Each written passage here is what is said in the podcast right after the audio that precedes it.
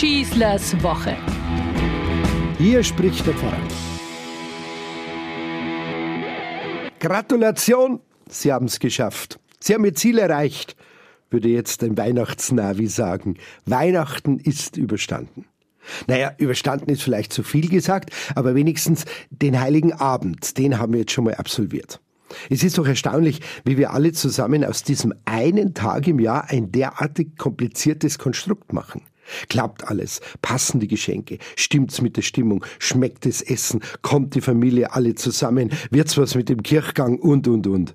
An keinem christlichen Fest im Jahr wird die Überbetonung des äußerlichen Rahmenverhaltens, der selbst auferlegten Festetikette und der scheinbar zwingenden Bräuche so deutlich wie an Weihnachten. Nein, nein, es muss unbedingt diese Schokolade sein, sonst keine. Perfekt gestylte Familien lachen verliebt und beseelt um die Wette in glitzernden Wohnzimmern. Ich rede von der Werbung. Der Festtagsbraten kommt wie von Zauberhand auf den Tisch geflogen. Es herrscht null Mangel nirgendwo über Generationen hinweg. Vom Kleinkind bis zur rüstigen Oma ohne jegliche Beschwer sind alle voller inbrünstiger Festtagsfreude. Das muss doch bei uns zu Hause auch klappen.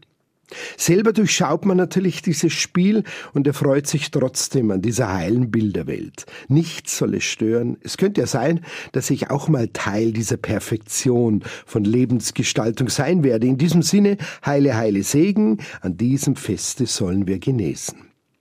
Nein, es folgt an dieser Stelle jetzt nicht die übliche Schelte am Kommerz und der Werbeindustrie, das hatten wir bereits und ändern wird sich daran in Zukunft ohnehin nichts.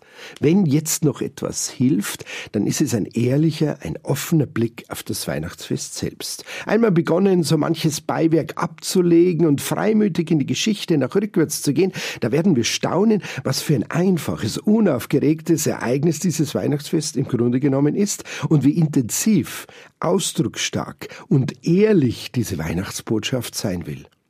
Unsere Weihnachtsentdeckungsreise beginnt am 25. Dezember 354, als die Christenheit im Westen und einem gewissen Papst Liberius zum ersten Mal gemeinsam Weihnachten feiert. 354 Jahre, also fast vier Jahrhunderte danach, in denen man sich immer schon die allbekannte Geburts- und Kindheitsgeschichte des Evangelisten Lukas vorgelesen hat. Vier Jahrhunderte dauerte es, bis das Ganze ein kirchliches und ein weltliches Fest wurde. Und welches Affentempo legen wir da heute hin? Der eigentliche Beginn der Religion war aber auch nicht einmal dieses Fest, sondern die ständige Bewusstmachung des öffentlichen Wirkens Jesus, seine Predigten und Gleichnisse, seine vielen Erzählungen, Zeichen und natürlich auch seiner Wunder. Die Urkirche kannte nur den Sonntag, klar. Da feierten sie, worum es in unserem Glauben geht, die Auferstehung Jesu. Hier ist Gott selber am Werk. Er lässt seinen Sohn nicht im Tod und das gilt für jeden einzelnen Menschen. In Christus sind wir gestorben, in ihm werden wir alle zum Leben auferstehen.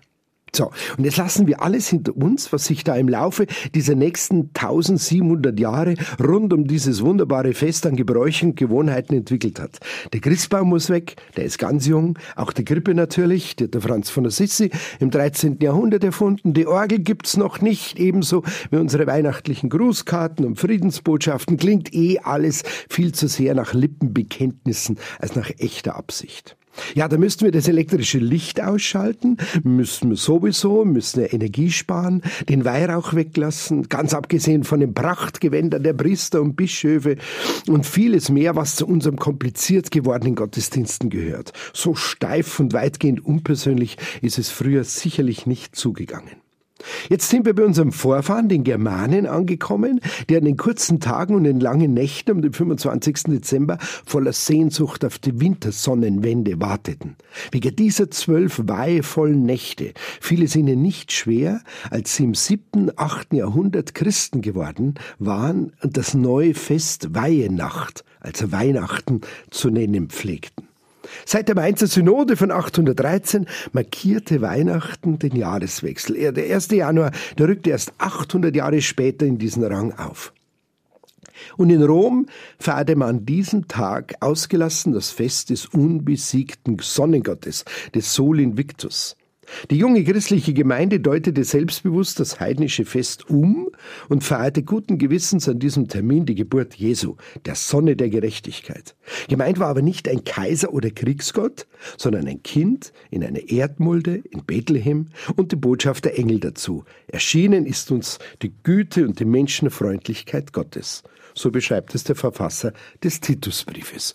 Güte und Menschenfreundlichkeit. Um nichts anderes sollte es uns gehen bei unserer Suche nach der wahren Bedeutung der Weihnacht.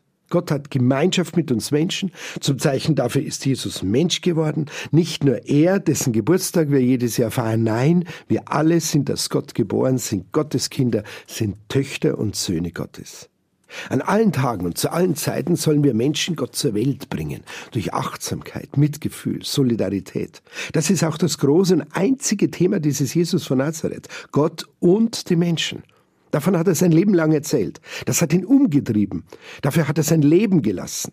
Aber seitdem bringen Menschen Gott zur Welt, wie mit jedem Kind, indem sie kein Bild von Gott zulassen, das ihm fremd macht, uninteressant, feindselig oder gar verhasst und wollen deshalb jeden Menschen menschenwürdig behandeln.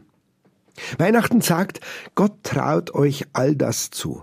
All eure Kleinlichkeiten, euer Versagen, eure Gemeinheiten und Gewalttaten wachsen doch nur auf euer Minderwertigkeitsgefühlen. Dafür gibt es keinen Grund mehr. Gott ist Mensch geworden und will dadurch uns Mensch sein und in unserer Mitte mittendrin wohnen. Dann aber wirklich ist erst Weihnachten und dann wird Weihnachten zu einem großen Fest. Weihnachten ruft immer noch und jedes Mal jeden von uns zu noch mehr Menschlichkeit und Rücksicht auf. Achtet aufeinander, haltet Kontakt zueinander, helft einander, steht einander bei. Jedes Jahr fragen mich die Medienleute, es ist halt anstrengend jetzt für Sie an Weihnachten, oder?